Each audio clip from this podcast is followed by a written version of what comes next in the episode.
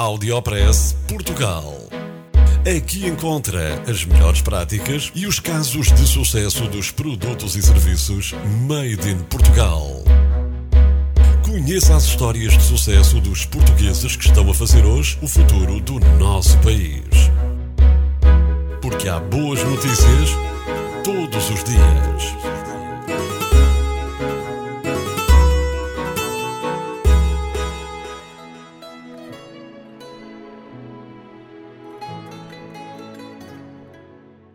Uma empresa portuguesa foi distinguida pela NASA. São quatro os portugueses que criaram a aplicação móvel Space Stuff, que tem como objetivo interagir com os astronautas.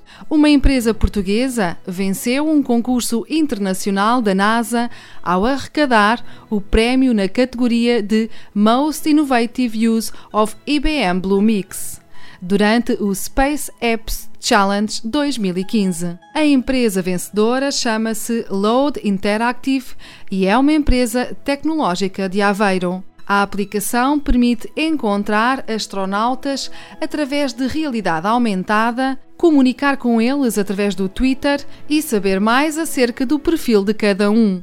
Contou ao Jornal de Notícias João Abrantes, diretor-geral da LOAD. A Space Stuff foi criada em apenas 36 horas, numa maratona de programação que reuniu várias dezenas de programadores e outros profissionais de software de todo o mundo. Parabéns a Gil Milassou, David Ricardo, Florian Oliveira e João Abrantes. São os quatro portugueses responsáveis pela aplicação distinguida pela NASA. Audiopress Portugal. A zona agrícola do Alqueva bateu recordes mundiais de produtividade por hectare. As terras regadas com água de Alqueva produzem mais milho, mais beterraba, tomate, azeitona, melão, uva de mesa, brócolo e luzerna por hectare do que qualquer outra zona agrícola do mundo o jornal Expresso cruzou dados de testemunhos de produtores do INE, da FAO, das Nações Unidas, e da EDIA, a empresa que gera o regadio de Alqueva.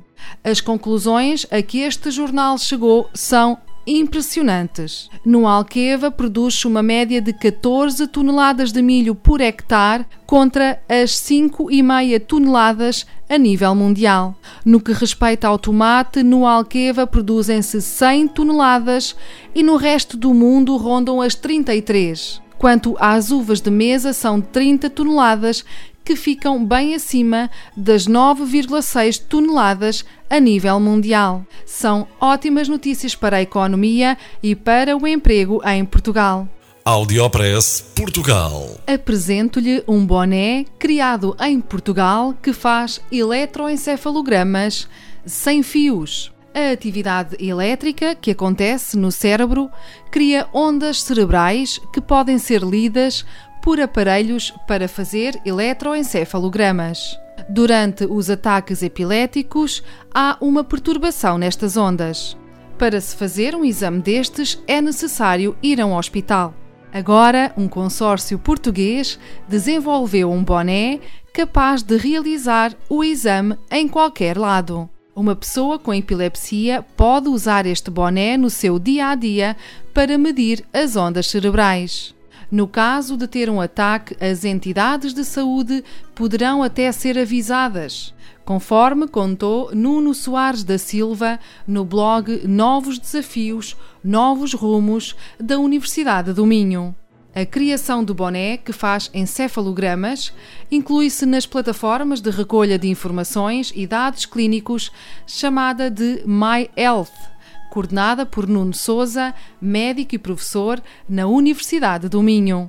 São ótimas notícias para a saúde em Portugal e no mundo. Audiopress Portugal. Um português ganha prémio de literatura da União Europeia. O português David Machado, com a sua obra Índice Médio de Felicidade, é um dos 12 vencedores do Prémio de Literatura da União Europeia de 2015. Este prémio procura distinguir escritores em início de carreira. Os nomes e nacionalidades dos 12 premiados foram anunciados na Feira do Livro de Londres, tendo David Machado sido selecionado pelo romance Índice Médio de Felicidade. O livro foi editado pela Dom Quixote em 2013 e conta a história de Daniel, cujos planos para o futuro se veem abalados pela crise e pelo desemprego. Cada premiado recebeu o um montante de 5 mil euros. Parabéns a David Machado, um economista escritor que recebeu o Prémio de Literatura da União Europeia em 2015. Audiopress Portugal. Apresento-lhe o pastel de Vozela. O pastel de Vozela é um doce que nasceu no século XIX, na vila de Vozela, fruto do trabalho honrado de uma senhora órfã que fora adotada quando era criança por nove irmãs, em que duas irmãs foram freiras no convento de Santa Clara do Porto. Mais tarde, vendo-se com 14 bocas para alimentar, recorreu à receita desta delícia que lhe fora ensinada pelas freiras. Quando a vida corria melhor, arranjou uma empregada que veio a ser a divulgadora do segredo e da receita deste delicioso pastel, conforme contou a Fabri Doce. Este folhado fino que só o pastel de Vozela se soube preservar com elevadas exigências de qualidade não se compadece com rotinas, massa mal trabalhada e recheio aldrabado.